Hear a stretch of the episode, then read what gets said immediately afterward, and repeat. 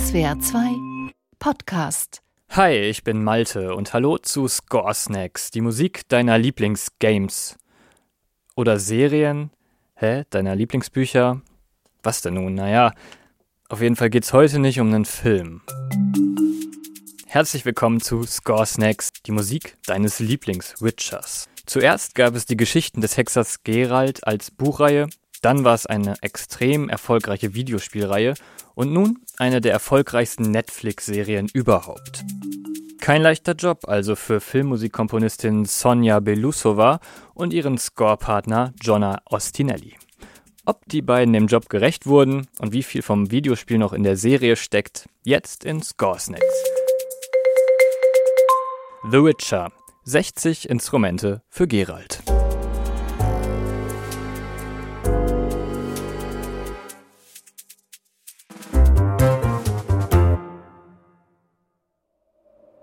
Die Bevölkerung Temeriens ist in Angst und Aufruhr.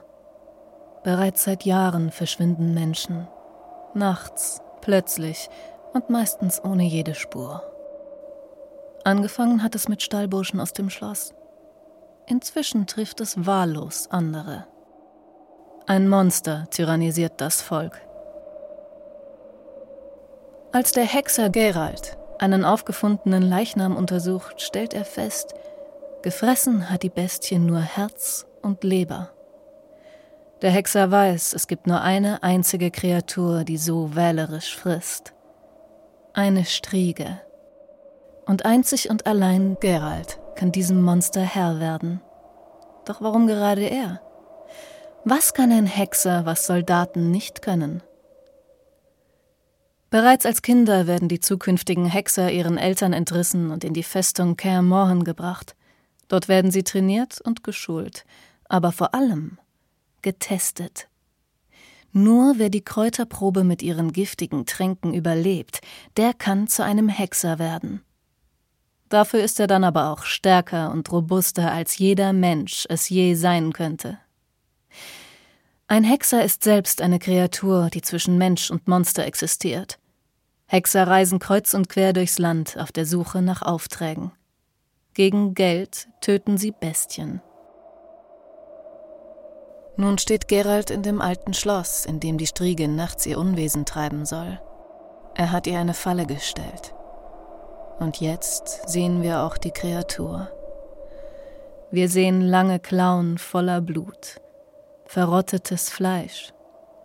Wir hören ihre markerfüllenden Schreie. Der Kampf des Hexers gegen das Ungetüm beginnt.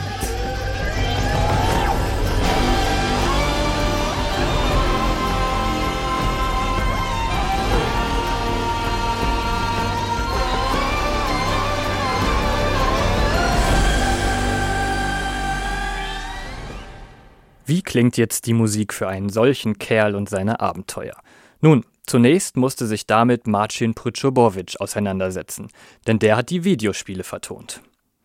Und auch bei den Witcher-Spielen startet das Abenteuer natürlich im Hauptmenü. Und so klingt das im aktuellsten Teil der Reihe.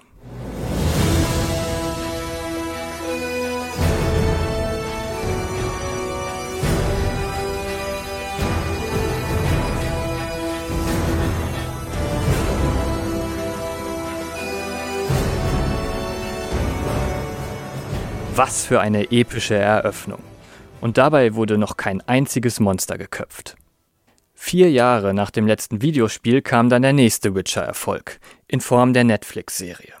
Aber wie vertont man jetzt etwas, das bereits unglaublich gut vertont wurde?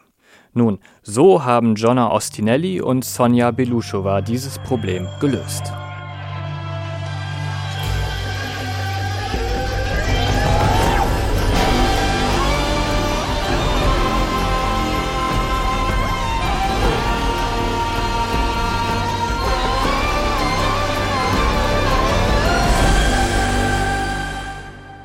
Hört ihr, wie ähnlich die Themen klingen und wie sie kombiniert werden?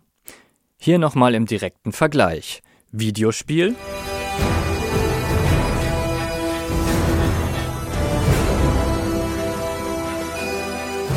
Serie.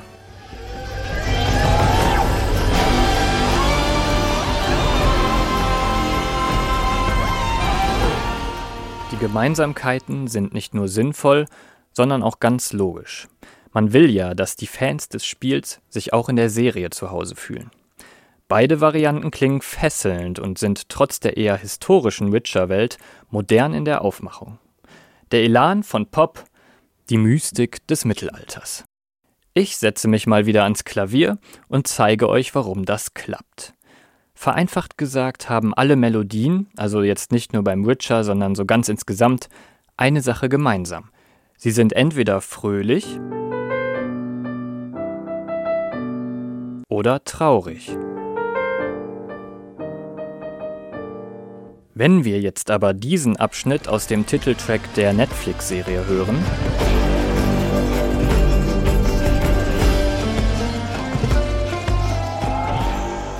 dann hören wir Töne aus der Dur- und aus der Moll-Tonleiter, also irgendwie eine unbestimmte Mischung.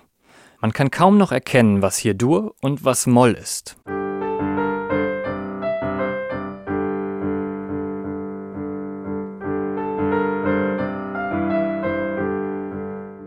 Die Komponisten verwenden hier den sogenannten dorischen Modus. Der stammt, ganz passend zum Witcher, aus ziemlich alter Zeit, nämlich aus der Antike. In Griechenland sollten solche Töne die Kampfeskraft der Krieger stärken, und im Mittelalter nutzten sie dann Minnesänger für ihre Geschichten. Wie eben auch Rittersporn, der Bade im Witcher. Warum wirkt die Witcher-Musik aber gleichzeitig auch noch modern und schmissig? Geralt ist ein Mutant, auch er stammt nicht wirklich aus der Welt, in der er sich bewegt. Ihn auch musikalisch zu entrücken und herausstechen zu lassen, ist also nur logisch. Dafür nutzen Komponistin und Komponist über 60 Instrumente aus allen Epochen und Regionen der Welt. Doch die beiden treiben das auch noch auf die Spitze. Symptomatisch für all das, was wir gerade herausgefunden haben, steht der Song des Baden Rittersporn aus der zweiten Folge der Serie. When a humble bard graced a ride along with Geralt of Rivia. Along came this song. From when the White Wolf fought a silver-tongued devil, his army of elves Der schreibt ein Lied für Geralt und begleitet sich direkt selbst on screen, also quasi live, auf der Laute. They came after me with masterful deceit, broke down my loot and they ah, Ach, Rittersporn. Aber auch hier nur Fake-Mittelalter, das wenig später mit der Moderne infiziert wird.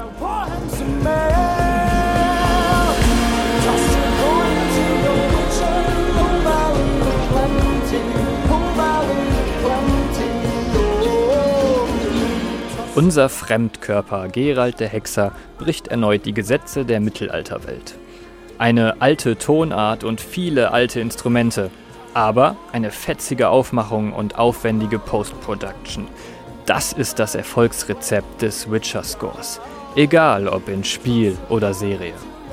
Garantiert wird uns auch in der zweiten Staffel wieder ein mittelalterlicher Pop-Ohrwurm erwischen. Rittersporn wird sich schon was einfallen lassen.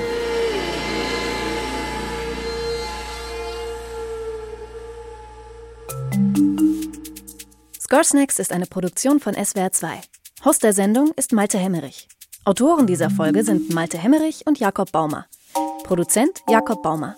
Line Producer Chris Eckert. Sprecherin Henriette Schröers. Ihr wollt, dass wir uns auch euren Lieblingsfilm genauer anhören? Schickt uns eine Mail an podcasts.swr2.de. Ihr wollt diese Folge dann auch nicht verpassen? Dann abonniert Score überall, wo es Podcasts gibt. Übrigens, auf Spotify gibt es exklusiv die Director's Cut Playlist von Score Snacks mit allen Folgen und passenden Songs in voller Länge.